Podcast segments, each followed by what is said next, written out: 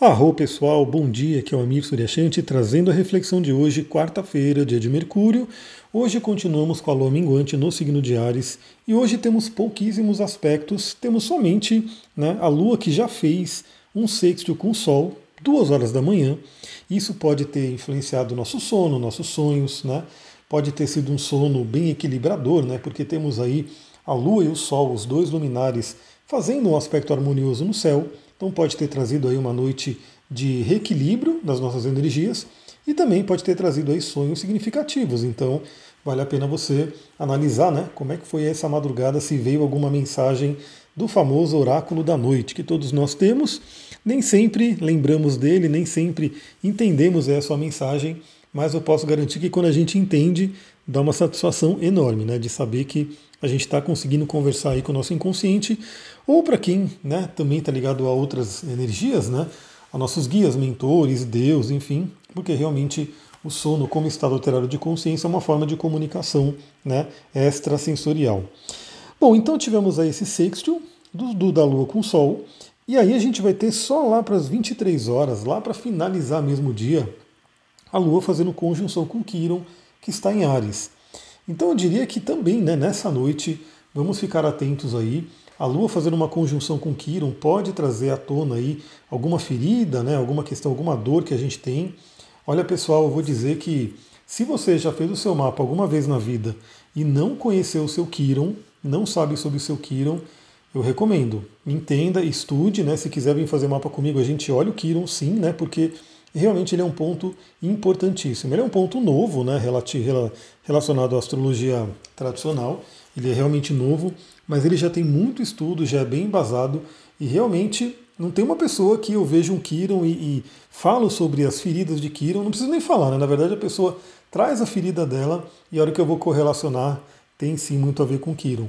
Então, né, essa lua agora, hoje, fazendo uma conjunção com Kiron, pode reverberar, né, pode trazer aí é, o nosso próprio Kiron pessoal, trazendo aí de repente feridas e dores que estão ali e que de repente podem até ser mostradas no sonho, né, porque como a conjunção vai acontecer 23 horas, é o horário que provavelmente muitas pessoas estão indo dormir, né, então ela vai estar rolando na madrugada, vai trazer realmente esse, essa mensagem para a gente.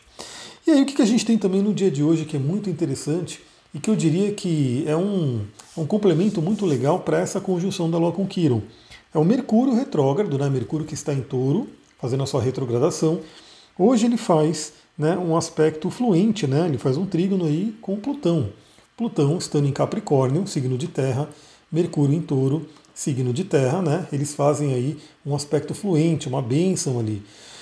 Então, pessoal, Mercúrio retrógrado Sempre um planeta retrógrado ele é um convite a revisões, né? Então algumas pessoas têm aí medo de planeta retrógrado, não gostam de planeta retrógrado, mas basicamente a retrogradação é como se fosse um recado do universo para que a gente diminua a velocidade, olhe para trás e reveja algumas coisas. E muitas vezes também para que a gente olhe para dentro, pare de olhar um pouco para fora, né? olhar muito para fora e olhe para dentro. Então, retrogradação é sim uma oportunidade, né? Para a gente poder rever algumas coisas e até melhorar, curar, né, trazer à tona feridas e, e trabalhar elas.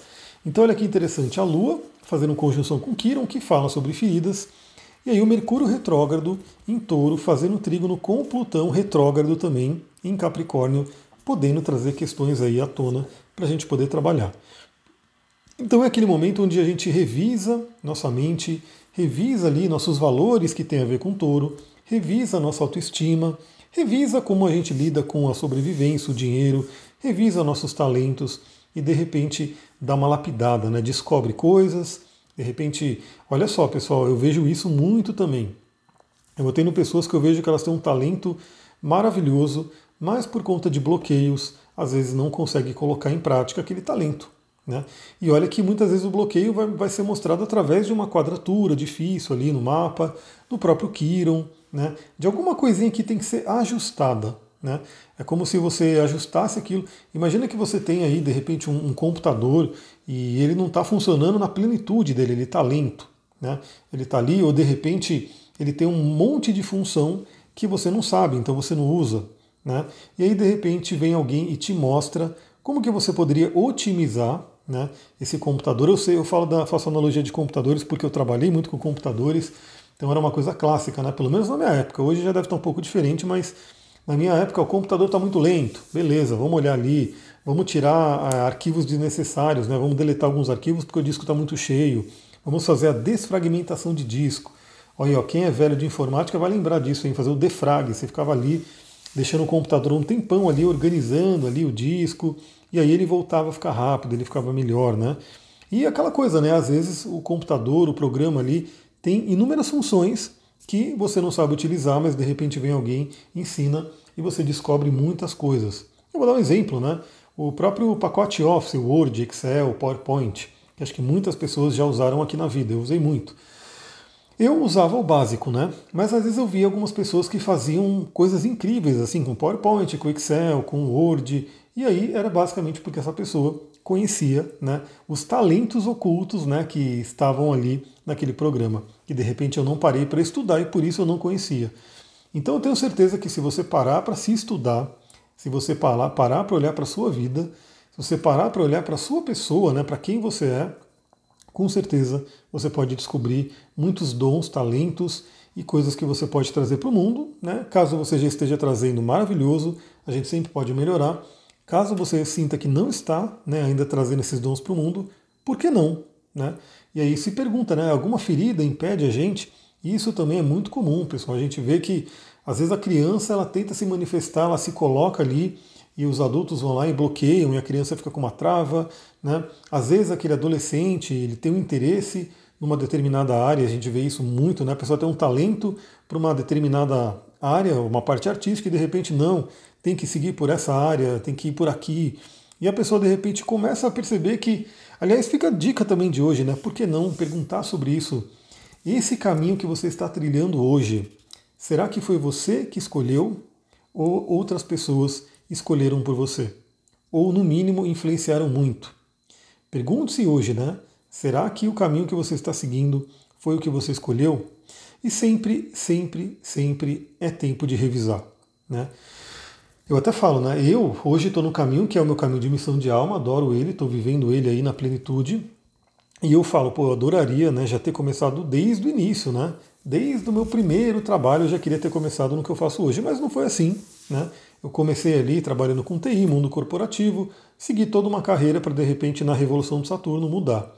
Então, o que eu posso garantir também para algumas pessoas que podem estar me ouvindo falando, nossa, mas é tarde. Ah, mas eu queria fazer tal coisa, mas agora não dá mais tempo. Pessoal, sempre, sempre é tempo de mudar. Né?